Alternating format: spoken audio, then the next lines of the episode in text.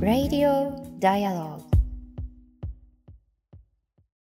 2023年1月4日水曜日時刻は夜9時を回りました。ダイアログフォーピープルが配信しています。Radio Dialogue。本日の MC を務めます。フォトジャーナリストの安田夏樹と、そして、佐藤圭です。こんばんは。こんばんは。よろしくお願いいたします。今年本年もよろしくお願いいたしあ本年もよます。ろしくお願いします。今年初配信うん。ですね。はい。はい、あの先週はお休みをいただきまして、まあ、あの私たちあの取材に行っていたということもありまして、えー一応お休みをいただいたんですけれども、2023年おかげさまで今年も初配信を迎えることができました。で、あの皆さんどうでしょう？あの年末年始どのように過ごされていたでしょうか？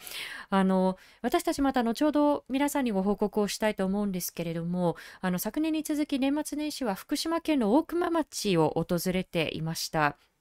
で沖縄県で遺骨戦没者の遺骨収集を続けている具志堅高松さんとともに、まあ、あの創作活動に加わって、であの取材をしつつという形だったんですけれどもねなんかあの実はあの ちょっとまたこれは本筋からそれてはいしまうお話なんですけれども、具志堅さん結構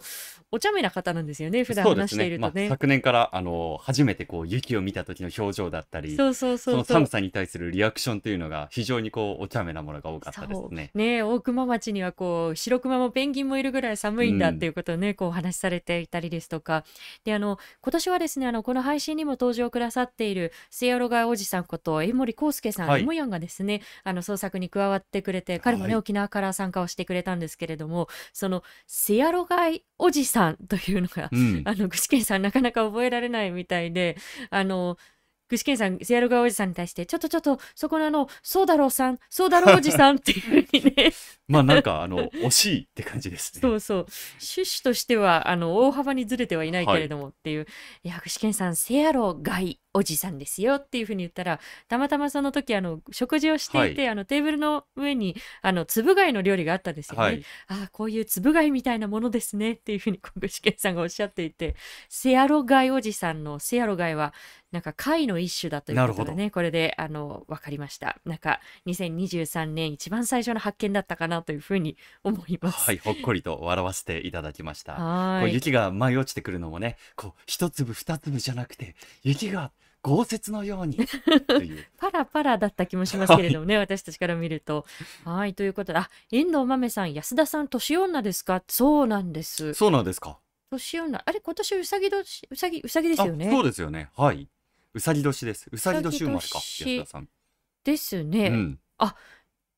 今初めて気がつきました。ありがとうございます、遠藤豆さん。年女ですね。年年女だと、となんかいいことあるんですか？なんかいいことに、なんかいいことあるんですか、皆さん。あの、で、そのあたりよく分かってないんですが、わ、なんか、いや、悪いことでなければ何でもいいという形なんですけはい。れども。うさぎの絵文字をたくさはいん送っていただいております。あありがとうございますす。年女としても今年も、はい、あの、しっかりと配信をしていきたいと思います。さあ、ということで今夜のテーマは年末年始取材報告、遺骨捜索、防衛政策、そしてヘイト問題についてです。えー昨年の12月28日から福島県に入ってで昨日ちょうどですねあのこちらに戻ってきました、1月の3日まで、えー滞在をしていました。であのその直前には沖縄県に滞在をしていて辺野古も訪れたりしていたとはい。いう年末年始だったんですけれども、皆さんに先ほどお伝えした通りなんですが沖縄県で戦没者の遺骨捜索を続ける具志堅高松さんもう40年にわたって、えー遺骨の捜索を続けている方なんですけれども具志堅さんが昨年の、えーお正月そして、えーゴールデンウィークに続いてこれで3度目なんですけれども、えー福島県大熊町の帰還困難区域内を訪れました。でこの帰還困難区域内で娘の優奈さんの遺骨を探し続けている木村則夫さんのもとを裁縫そして捜索を続けました。いまだに原発事故の影響により帰還のかなわない土地取り残された遺骨そして岸田政権の掲げる原発新増設あるいは安全保障政策の大きな転換とつながと転換となっていく、えー防衛政策などについて木村さん具志堅さんどんな思いを抱いているのか、ということについても伺いました。はい。あの、現地取材中のあの音声もふんだんに使用してお送りしたいなと思っております。はい、えーそしてまたヘイトスピーチヘイトクライムの問題、えーこれについてもこの Radio Dialogue で何度も皆さんにお伝えはしてきているんですけれども、えーその現状について本日、えー川崎市桜本、えーその中でもこの地域の拠点になっている多文化共生施設ふれあい館での取材をお届けしたいと思います。えーメッセージは皆さんにすでにいただいているこの YouTube のコメント欄であったり、えー、Twitter ではハッシュタグ D4P、4は数字の4なので、ハッシュタグ D4P で皆さんのメッセージをお送りください。えーこの後21時40分頃までお付き合いいただければ幸いです。あ、今あの、遠藤豆さん再び、えー、あ、年女というのは小さな役年。うんえ、そして節分の前巻き豆巻きをする役らしいです。そうなんだ。え、節分の、なんか、私たち、いろんなことを知らないですね。はいあの、節分の豆まき役は年女、年男なんですね。豆をまいたら、役が外に出ていく？後ほどはい。調べましょう。はい。しっかり調べます。今年も勉強していきたいと思います。えーということで、ここから取材報告に入っていきたいと思います。えーまず、あの、福島県大熊町での遺骨捜索、この経緯について皆さんに改めてお伝えをしていきたいと思います。あの、木村則夫さん一家が暮らしていた福島県大熊町、えーここには東京電力福島第一原発のえー1号機から4号機までが立地しています。東日本大震災の発生当時、小学校1年生だった娘の優奈さん、次女さんですね、は小学校の授業を終えて、で、隣の児童館で遊んでいたそうです。えーそこに木村さんのお父さん、まあ、優奈さんから見たらおじいさんですね、の渡郎さんが児童館へと駆けつけたんですが、一旦、優奈さんを車に乗せて、うんで海側の自宅に引き返していったというところまで分かっていて、えーそのまま行方不明となりました。あの木村さんは捜索を試みたかったんですけれども皆さんご存知の通り翌3月12日には原発事故によって大熊町の方々全町避難を余儀なくされていきます、えー木村さんも捜索を断念せざるを得なくなりました、えーその後渡郎さんと妻のみゆきさんは遺体となって発見されたんですがゆうなさんの遺体だけがどうしても見つからないという状況が続きます、えーそれから数年間木村さんはこの限られた一時帰宅の時間を使ってゆうなさんの捜索を続けました、えーそして2016年の11月中間貯蔵施設の予定地の現地調査を行っていた環境省に依頼をしてでそれまで手作業で、えー捜索を行っていたんですけれども、ようやく重機での捜索を開始します。えーそこから1ヶ月もしないうちにドラだらけのマフラーの中から本当に小さな小さな、まあ、ゆうなさんの首の骨が見つかりました。あただそれ以降約5年間遺骨は、えー残念ながら一切見つかっていないという状況が続きました。えーそして昨年の2022年のお正月に、えー沖縄県で長年戦没者の遺骨収集を続けてきた具志堅高松さんが木村さんのもとを訪れて、えーそして1月2日は忘れもしない私たちにとってもこう忘れられない瞬間なんですけれども、えー実際に現場に入ってで2016年に遺骨が見つかった場所のすぐ近くを、えー捜索を始めてわずか約20分そうでしたほどでね。したね。草をかき分けてしゃがんでこうねじり釜で土をかき分けてからうん20分程度。ね突然あの具志堅さんが「木村さん!」ってうんいうふうにこう急いで、あの木村さんに声をかけて急いで勢いよく地面を掘り出してでそこから見つかったのが子供の大腿骨でしたであの状況証拠から優奈さんのものと見て間違いないというふうにこう当時から言われていたんですが、えー後に、えーその遺骨を警察に提出されて、えー確認されるに至りましたでその昨年の1月2日の発見当時のはい。音声を皆さんに改めてここできあのお聞きいただきたいと思います。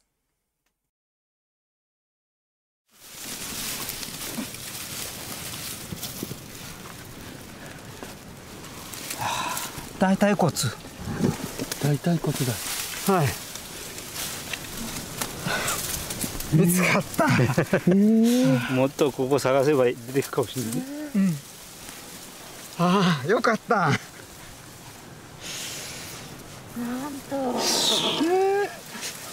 まだやり足りてってこと。よかった。三村ちゃん帰れるよ。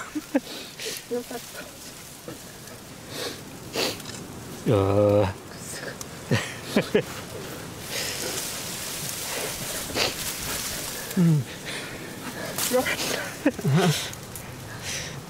もうちょっと探しましょうか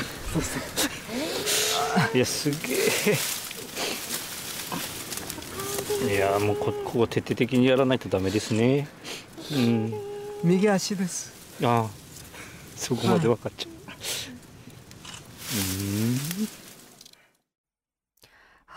ということで、昨年の発見当時の音声を皆さんに改めてお聞きいただきました。思い出しますね、あの瞬間ねえなのであの具志堅さんもおっしゃっていたことなんですけれどもあの掘り出した場所っていうのがも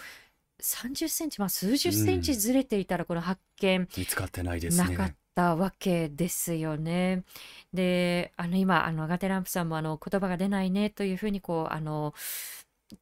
おっしゃってくださったんですけれどもあの一番最初のこう遺骨の発見2016年の発うん見というのは、木村さんにとってとても複雑な思いだったそうです。というのも一切遺骨が見つからないということであればあ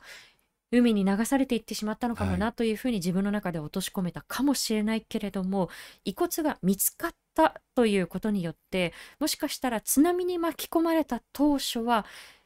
まだ息があったんじゃないかう、ん原発事故さえなければその息があったかもしれない娘を救出することができたんではないかというこう思いが、まあ、木村さんの中でこう湧き上がってしまったということだったんですよね。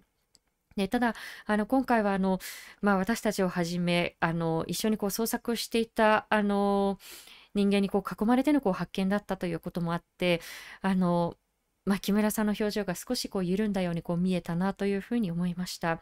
であのその後まあ、あの昨年のお正月もそしてゴールデンウィークもそしてこの年末年始もこう捜索をこうはい続けてきたんですが、あの大腿骨以外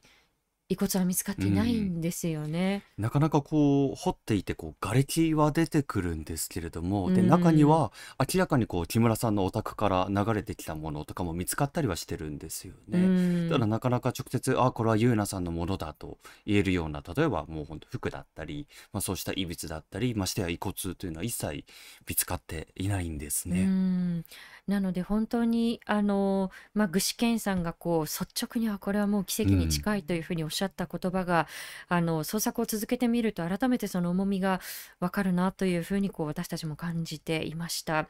であの今回あの訪れた具志堅さんが当時のことを振り返ってあの改めてどんなことを感じているのかということも伺ったのでその音声をここで皆さんにお聞きください。でも見つからなくてもその亡くなった人に近づこうとするそういう行為それが異例だと思ってますのでだから何て言うんですか。福島から沖縄まで来てもあごめんなさい。沖縄から福島に来てそれがこう見つからなくてもその亡くなった人を探そう近づこう家族に返そうっていうふうなそういうことができるのは、まあ、できるんだったらぜひやりたいっていうのはあったもんですから。たとえ見つからなくても私はまあぜひやりたいっていうのはありました。それが見つかったのはあれはそばにいたお父さんである木村則夫さんがそして娘さんの木村優奈ちゃんがまあ2人が呼び合っていた結果だと思ってるんですね。はいということで当時を振り返った具志堅さんの音声でした。一昨日ですかね現地はいで直接、一昨日ですねはい伺った言葉になります。はい、あの皆さんのよろしければあの後ろのこう鳥の声だったりですとか、うんあのさわさわさわというこう自然の音なんかもこうあの聞こえるのであ現場で皆さんお話ししてるんだなっていうことをこうちょっと想像しながら聞いていただければと思うんですがあのやはりこう呼び合う力だということと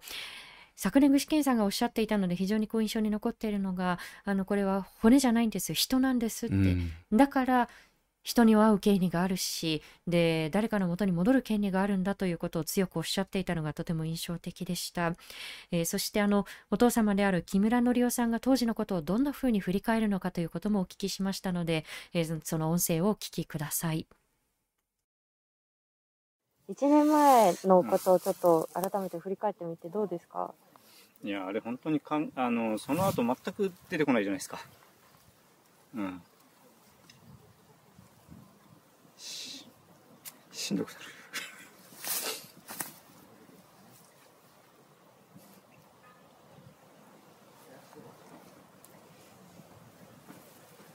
うん。なんか本当あのまあまず本当にあの時よく見つかったもんだなっていうのがね率直な気持ちですね。で本当なんかのねこうなってみると本当になんかのサインだったような気もするしそれこそね今防潮堤の建設が進んでるけれども、まあ、あれがあったせおかげでその県の方でもねあの防潮堤に当たる部分についてはまあやれるだけの捜索はしてくれたし、うん、うんまあね軽い言い方になっちゃうけど本当にあの言うのもねなんだろう空気読んでるぞみたいな、うん、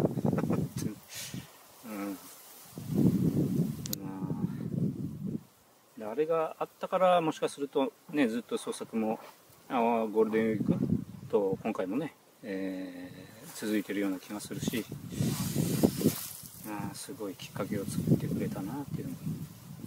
思います。しんどくなるっていうのはそのやってもやってもなかなかこう何も見つからないっていうことではなく、ではなくて、はい、しんどくなるっていうのとは多分違うかな。だからそのやっぱこういう場がね今ここにあるっていうことがなんか嬉しいというか、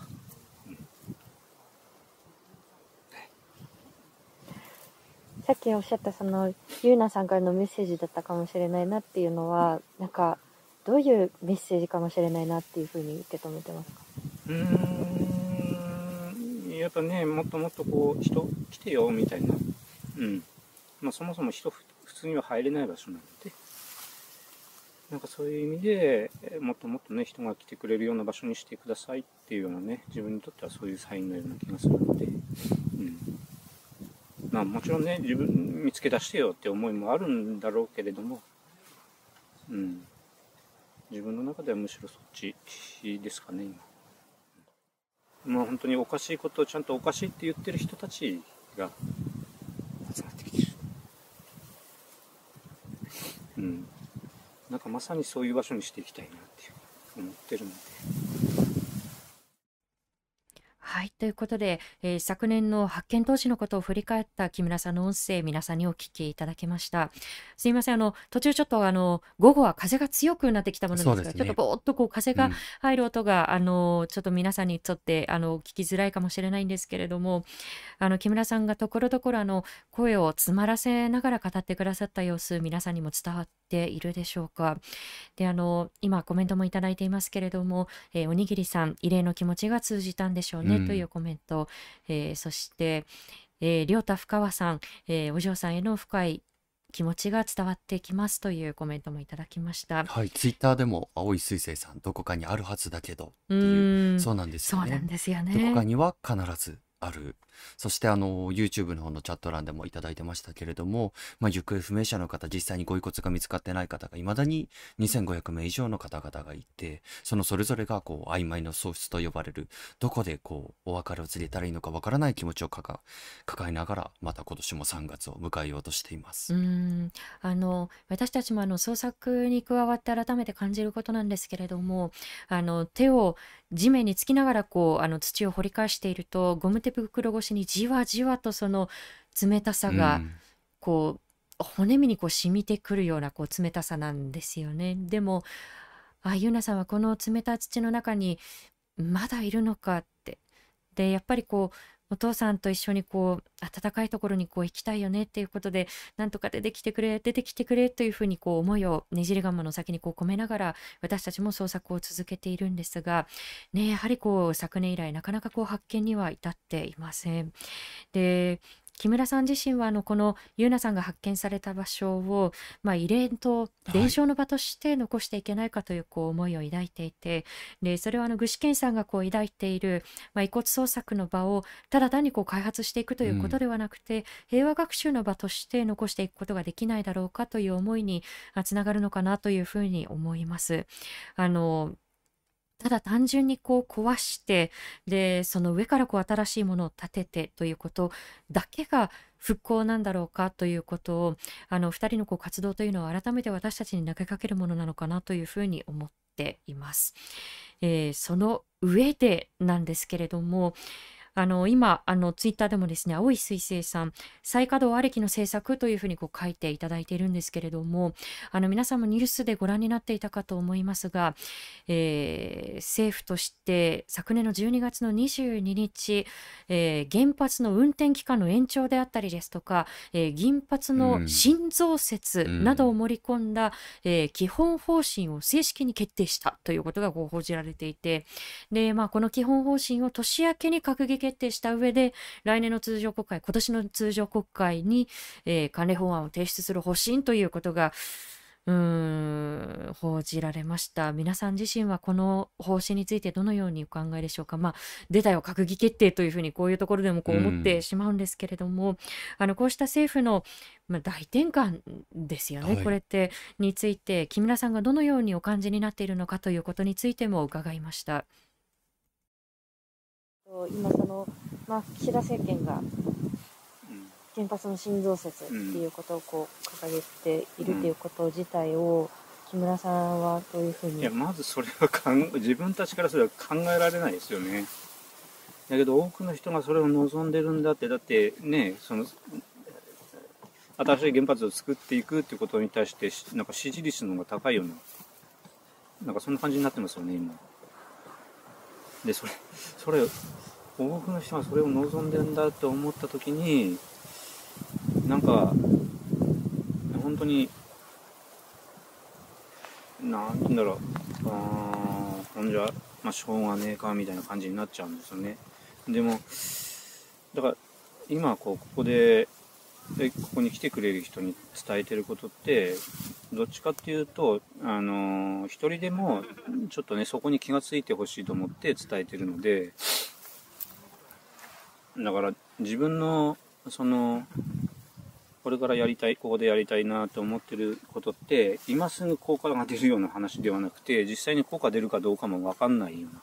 ことをあのでもやらなあのやらないよりは絶対いいのでやっていてでそんな感じでもう100年後1000年後にちょっとでも変わってればいいなってそういう思いでやってるんだけどでも原発の増設とかね沖縄の基地問題とかあと寿都町の問題って今じゃないですか。だからそこがなんかねずっとこう自分の中でモヤモヤしてて何もできない。うん。その中で自分ができることって何なのかなって、うん。そこはしんどいですね。はい。ということで、この原発の新増設などの方針について、えー木村さんの受け止めを皆さんにお聞きいただきました。えーマヤ F さん、えー閣議決定、殿下の宝刀というふうにね、書いていただいてますけれども、ね、そのやっぱりこう、刀のようなものにして、こう、振り回して、で、大事な声をこう、それを、うーん切り捨てていくことにこう使っていないだろうかということはやはり強く投げかけたいところだというふうに私自身もこう思うんですよね。でその大転換という意味ではもう一つうん昨年末、えー非常にこう重要な、えーことが閣議決定でまたこう大はい転換されるということが起きてしまいました。えー政府としてその防衛政策のまあこれ岸田首相自身もこう大転換ですよっていうことを認めているんですけれども、えー例えば、まあ、以前は敵基地攻撃能力と呼んでいた、えー今では反撃能う力ん。と言われているものを保有を可能にしますよということ、えーそして防衛費を、まあ、これからどんどん増やしていきますよっていうことが掲げられましたよね。で大転換だということを認めているのであればなぜ丁寧な議論をこう尽くさないのかというところがこう置き去りのままなんですけれどもで今そのじゃあ防衛政策の中で、えーどんなことがあの起きようとしているのかということについて具志堅さんは危機感を持ってい。ます。えーその中にはやはりこう、まあ、米軍基地がありでなおかつ昨年のあの岸田首相の会見の中ではあ南西諸島、まあ、あの沖縄を含む南西諸島に、えー自衛隊をこう倍増させますということもね、こう掲げられたわけですけれどもそうやって要塞化うん。されていく沖縄が再び戦場にされてしまうのではないかという危機感を、えー具志堅さんは強めています、えーそのことについて具志堅さんが語ったこと、えー5分6分近くある音声で少し長いんですけれども非常にこう重要なことなので皆さんにここでお聞きいただきたいと思います、はい、特にあの戦争が起きた時の人の避難に対してですね。それが実際に可能なものなのか一体それは何を前提として考えられていることなのか、うん。具志堅さんの思いをお聞きください。しかし今沖縄が非常にあの危険な状況になりつつある。それは沖縄が再び戦場になるかもしれないということなんですけどもこれは、まあ、台湾有事っていう言葉があるんですけどもここのところよく使われる言葉ですけども台湾がもし独立することをまあ意思表示したら中国が台湾の武力統一も辞さないということを中国の主席がここのところずっと述べてます。それに対してアメリカの大統領は台湾を防衛するっていう言い方をしてます。そしてそれだけじゃなくてですね日米両軍この日米両軍っていうのはアメリカ軍と自衛隊のことです。日米両軍は台湾を防衛するために奄美大島から与那国島までに40カ所もの攻撃拠点を設けて台湾に侵攻する中国軍を攻撃するっていう計画を持ってるんですね。そのために訓練もしてます。何度も訓練を重ねています。でこのことに対して新聞記者が沖縄から中国軍を攻撃すれば沖縄には反撃されるんじゃないですかっていうことを聞いてそしたらばその自衛隊の方は私たち自衛隊には住民を避難させる余力はありません。自治体で考えてくださいって言ったんですね。これは無責任なように聞こえますけど実はそのための法律すらすでに準備されていたんです。国民保護法です。国民保護法では住民の避難は自治体が責任を持つということになっています。そのために沖縄県は沖縄県民145万の住民住民避難の計画を策定しなければいけないという事態になっています。しかしこれは考えてみても分かることなんですけども145万の人間を海を越えて本土に避難させるなんていうのことはこれまず現実的じゃないです。でこのことで私たちは避難とかシェルターっていうのは決して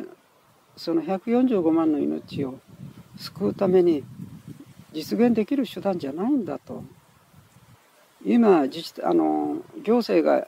やらなければいけないことは沖縄を戦場にしないために声を上げてもらうことなんだっていうふうに戦争を起こさせないっていうふうなことに全力を挙げてもらうっていうふうなことを国に声を上げるべきもう時期だと思ってます。むしろ遅いぐらいです。住民避難ということですけれども私そのことであの福島の原発の爆発による住民の緊急避難それがこう戦争勃発の避難と重なる部分があるなということでそのことをこう木村さんにも何度もお聞きしたんですね。でおそらく一番の違いは福島の避難は陸路陸路による避難が可能でした。ウクライナ今戦争が進んでいるウクライナでも陸路による避難が可能でした。しかし沖縄は小さい島です。陸路での避難っていうのはできません。そうすると飛行機か船ですけども145万の人間が避難するって到底無理です。宮古八重山にそれぞれ6万人ぐらいいるんですけども向こうから避難するにしても1日に1万人しか避難できないっていうんですね。これはまずどう考えても避難っていう避難するっていうのが現実的でないっていうこと。一度奪われあ中国に奪われてそれを取り返すんだっていうことまで考えて考えるっていうんだったらじゃあそこに住んでる住民のことは考えてくれないの？っていうふうな。結局沖縄はまた捨て石にされるっていうふうな。でこの戦争の一番まずい点は沖縄や日本が攻撃されたわけでもないのに日本から中国軍を攻撃するっていうことなんですよ。これは日本が仕掛けたっていうことに他ならないですよ。たとえそれが集団的自衛権っていうのが名目があったとしてもこれは世界には通用しないですよ。日本や沖縄が攻撃されたわけでもないのに日本から中国軍に攻撃を仕掛けるっていうふうにこれはやめるべきです。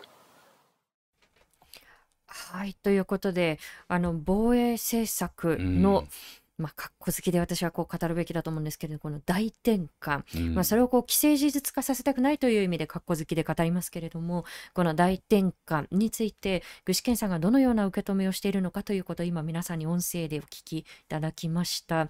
えー、コメントもたくさんいただいています。架橋チャンネルさん、えー、そもそも敵って誰ですかっていうところすごく重要なそうですねところですよね。この言葉非常にこうデリケートなあの言葉、繊細な言葉であって、出会いに敵敵というふうに言っていいんだろうかということは私も当初から感じていたところでした。うん、例えばこう、国家安全保障戦略とかを読んでも、こう国を名指しでこういう危険があるみたいなことを述べているわけじゃないですか。うん、で、それはつまり日本がこうした軍備を拡張して本気であるっていうことを周りの国も感じているわけですよね。うん、それってどういうリスクがあるんだろうかということが置き去りにされている気がします、ね、そうなんですよね。で、そのリスクという意味ではあのマヤ F さん、えー、アメリカと中国の戦争に付き合わされるということで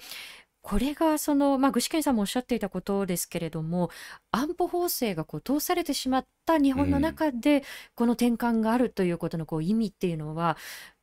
かなり慎重にこう議論を重ねなければならないところであって。でこうやってこう力ずくでえいやっていうふうにこうねじ曲げていいものではないというふうに私も思います。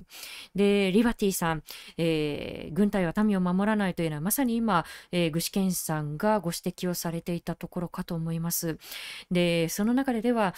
もうこうしたあの緊急事態が起きた時に果たして住民の避難というのは迅速に可能なのかということ、はい、あのこれはあの避難をこう原発避難を経験した木村さんご自身があの街の様子をこう振り返ってどのように感じているのかということもお聞きしましたのでここで音声皆さんにもお聞きいただきたいと思います。はい、具志堅さんもこう現地を訪れてですね木村さんに原発の時はどうだったの、うん、私たちの避難はどうなるんだろうかということを真に迫った形でお伺いしていました。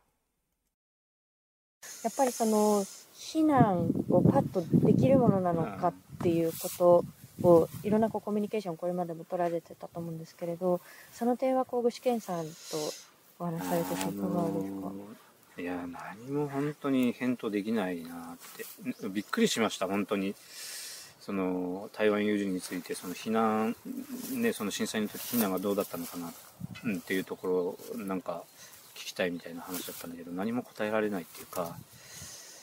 そこと戦争がつながってくるっていうのも今までね考えたこともなかったのででもやっぱあのーその中でふっと思ったのはやっぱ双葉病院ですよね。うんえーそれこそねあの奥間で言えば双葉病院まあ大野病院もあったけども双葉病院については、まあ、介護が必要な人たちがもう寝た寝たきりでそこにいてあのずっとベッドに横たわってるような、ねえー方たちが観光バスの椅子に座らされてで20人くらいもうそのバスの中でもうこと切りで行くみたいな。うん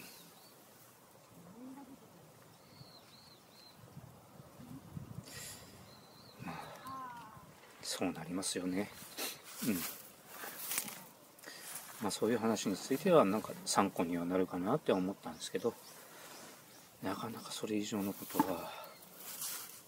あ逆に言うと、まあ、大熊、まあこういうね、あの人口密度の少ない場所だからこそまだね、避難がね、そんなに難しくはなかったのかなっては言えると思うので、うん、だけど、まあ、原発のあるところもそうですけども、あの行政の方でその避難経路とかちゃんと作るわけじゃないですか。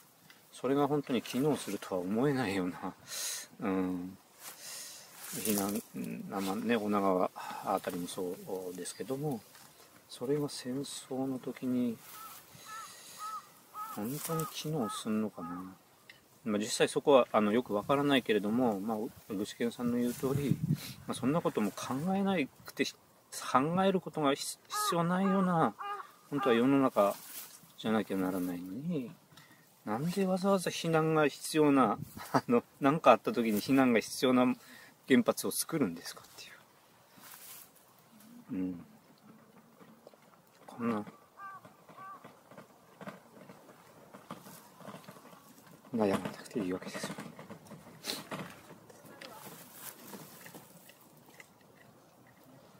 うん。なんかね、ほんと、世の中の99%ぐらいの人たちはそういうこと考えていう。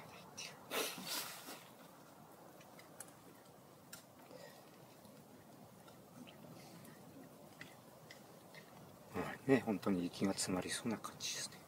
ね。ね、そういうことをちゃんとこう伝えられないって言えない、ここで特に。うん、やっぱり、あのー地方が犠牲になってるっていうのはね、大きいですよね。で、多くの人がそれに気がついてないっていう、そこですよね。うん、まあ、そそれは沖縄とか、あのー福島だけではなくて、他にもそういう場所があって、そういう社会的な、ね、問題を抱えてる地域があるっていうことを、もうついこう1年前までは自分も分かってなくて、まあ、福島の、ね、自分の今のこの状況だけ、まあ、知られてないから知ら、ね、知ってもらおうみたいなふうに思ってたけど実際は自分も知らなくてね、うん、で多くの人がそうだと思うんですよね。改めてやっぱねなんか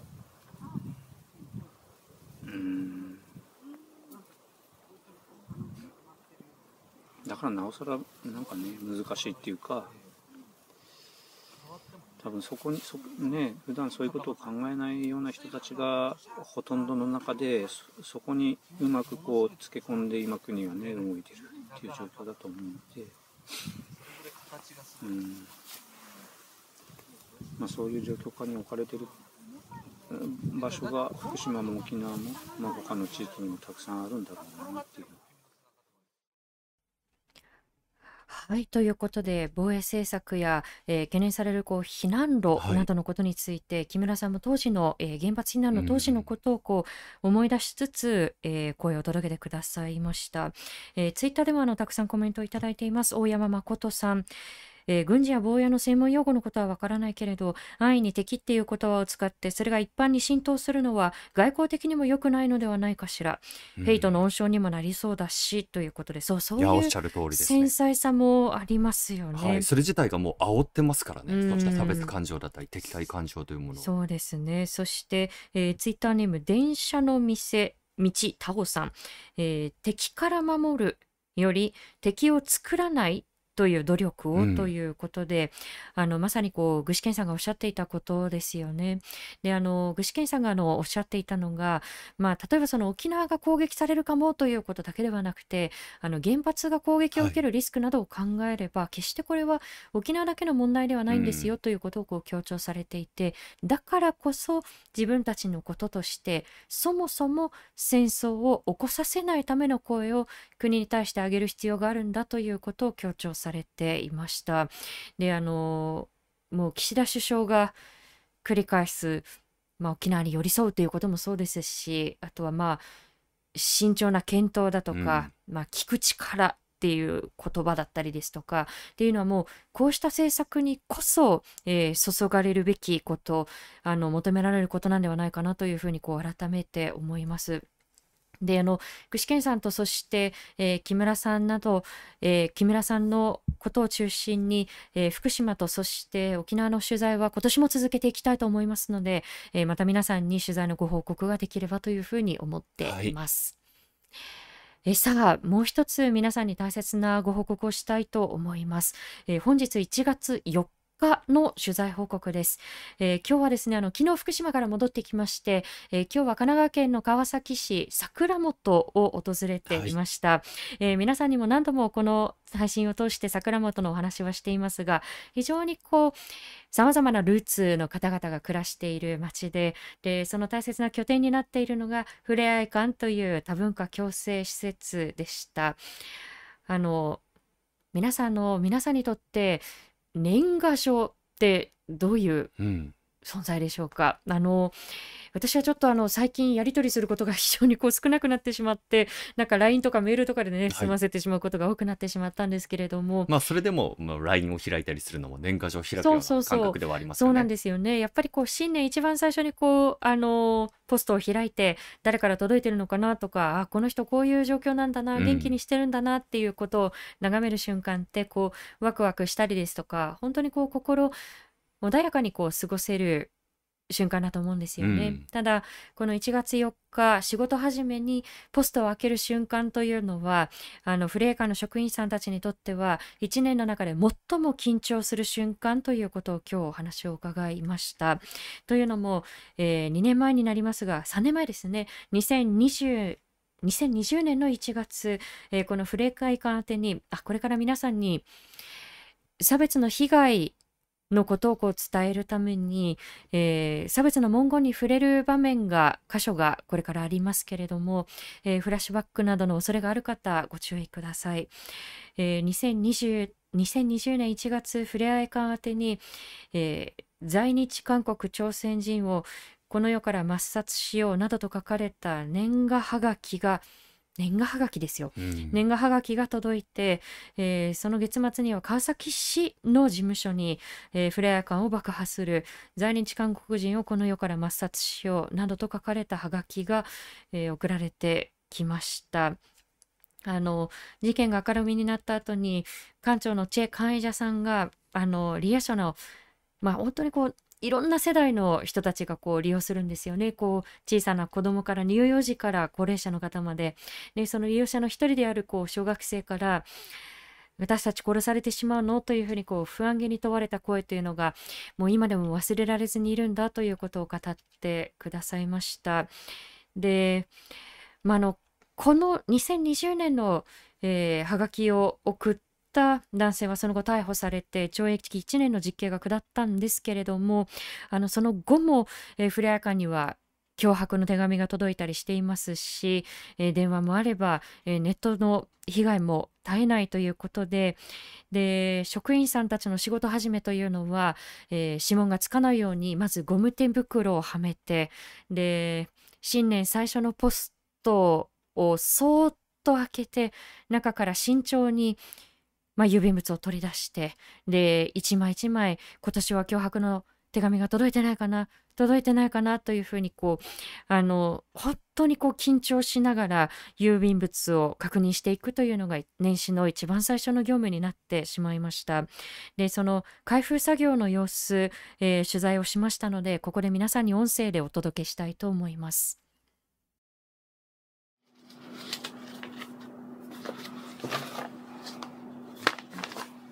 あ大丈夫でした。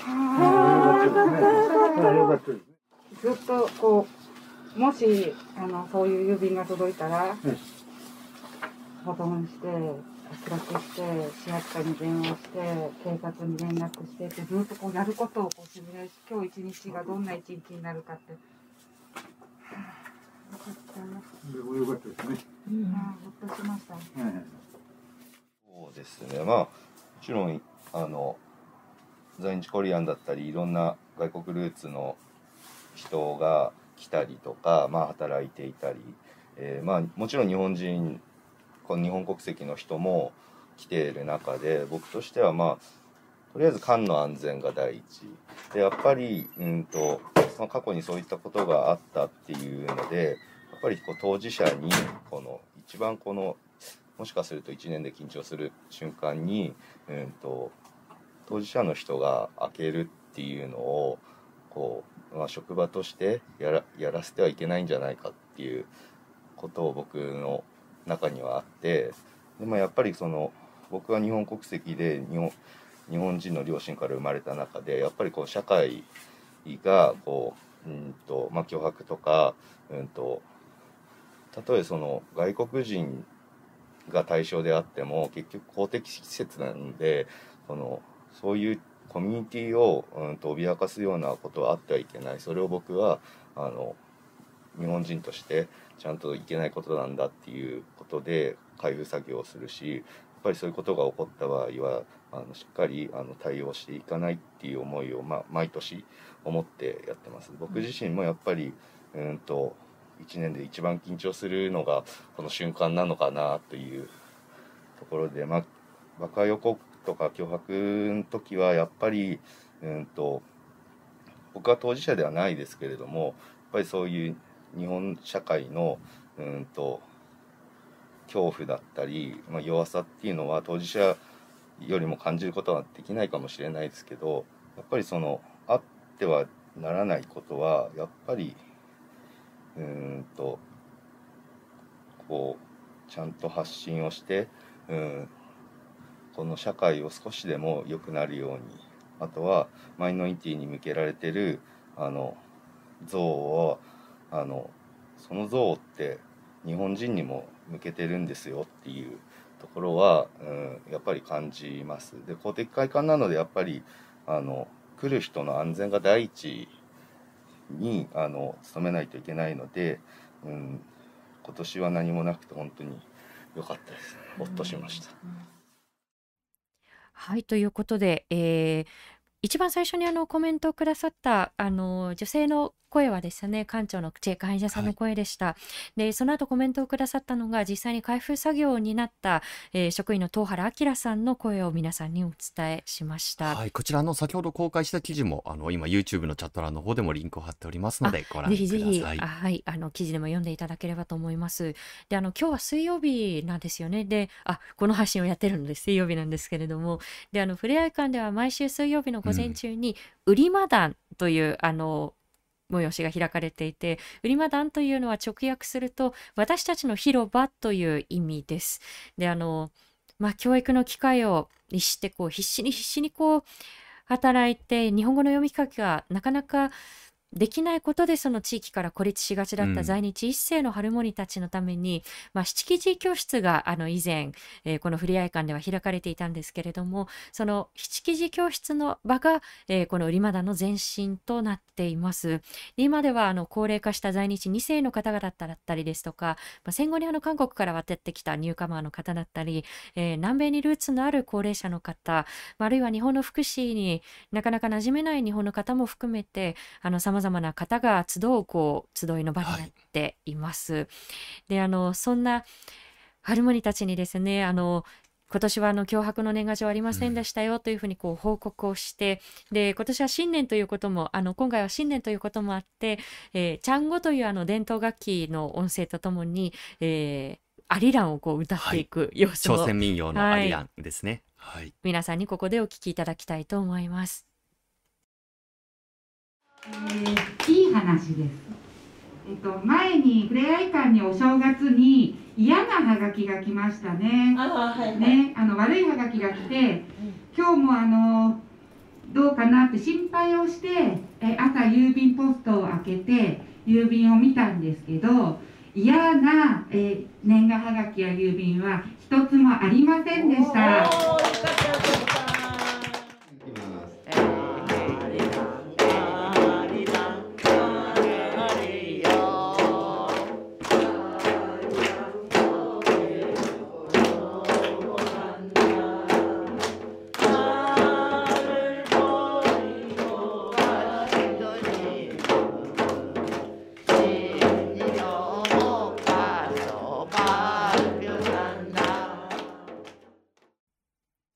はい、ということで、あの、最後には、ハルモニたちがあの、アリランを歌う様子をうん皆さんにお聞きいただきました。で、あの、いろんなバックグラウンドの方々がいらっしゃるんですけれども、やはりこう、ご家族のいらっしゃらない方は年末年始、あの、年越しをたった一人で、あの、過ごした方もいらっしゃったので、ね、今日のね、売りまだの中で、こう、はい話も尽きなかったですし、あ、脅迫状がなかったっていう、こう、安堵感もあって、あの、本当にこう、皆さんおしゃべりが尽きない時間だったなというふうに、今日の売りまだを振り返ります。で、あの、皆さん音声で聞いていただいてあのほっと緊張の糸がうん。ほどける瞬間を皆さんに感じていただいたのかなと思うんですけれどあの新年最初にこう郵便ポストを開いてで年賀状一枚一枚をこう眺める時間が繰り返しになりますけれども一年で一番緊張する瞬間にこれを変えてしまうことにやはり、まあ、ヘイトだったり差別のこう深刻さが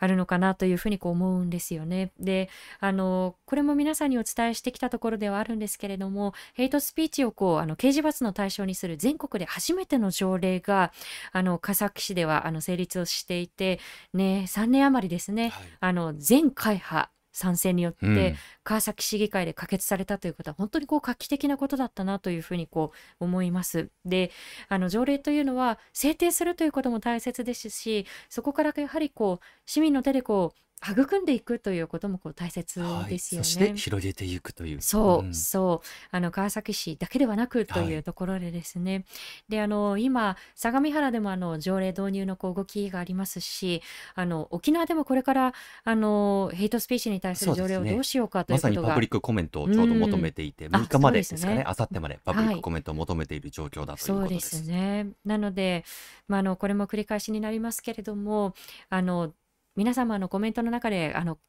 指摘してくださっている方もいらっしゃいましたけれどやはりこう表現の自由っていうのは差別の自由じゃないんだようん。っていうことを改めて確認した上で、えー今年もこの問題については皆さんと考えていきたいですし私たちも取材を進めていきたいなというふうに思います。はい、あの去年2022年もですねもう本当にこう忘れることのできないことばかりだったんですけれどうもんそれをやっぱりこう年が明けたからといって去年のことだと終わらすわけではなく今年もそこに残っている課題に切り込んでいきたいなと思っています。はい。えーということであのまだまだあの取材をしたいことがこうたくさんあるんですけれども、えーその都度その都度このレディオダイアログで皆さんにお伝えしていきたいと思いますので、えーまたこの場、えーレディオダイアログ本年もよろしくお願いいたします。えーさあ今日の放送をもう一度聞きたい方、Dialogue for People の YouTube チャンネルのアーカイブをしていきます。えー今後の放送のお知らせもいたしますので、チャンネル登録よろしくお願いいたします。えー今日の放送は Spotify、Apple Podcast、Google Podcast、そして Amazon Music Podcast でも聞くことができます。えーそしてこのレディオダイアログ、そしてああるいは、えー年末年始の取材のようなこう活動というのは、サポーターの方々のご寄付で支えていただいております。ありがとうございます。えーよろしければ、ダイアログ for People のワンタイムサポーターや、マンスリーサポーターへのご登録もよろしくお願いいたします。さあ、来週、1月11日水曜日の放送、あの、えー詳細は鋭意準備中なんですけれども、えー緊急避妊薬が薬局で手に入りづらい、うん。入らないというこう問題についてあのなぜこれが日本の中でこう進んでいかないのかというはい問題について、えー皆さんと一緒に考えていきたいなというふうに思っています。はい。かなり構造的な問題につながってきますからね。うん、あのゲストの方々のこと方のことだったりですとか詳細についてはまた追って、えー、Dialogue for People の SNS や、えーホームページなどで皆さんにお伝えをしていきたいと思っています。えー今年も大事な問題を皆さんとたくさん考えていけたらなというふうに思います。えーということで、このレディオダイアログ来週のまたこの時間21時にお会いしましょう。今回のお相手はフォトジャーナリストの安田なつきと佐藤圭でした。ありがとうございました。おやおすみなさい。ご視聴ありがとうございました。チャンネル登録やご評価をいただけますと幸いです。また、このチャンネルは皆様のご寄付に支えられております。ご支援、ご協力、よろしくお願いいたします。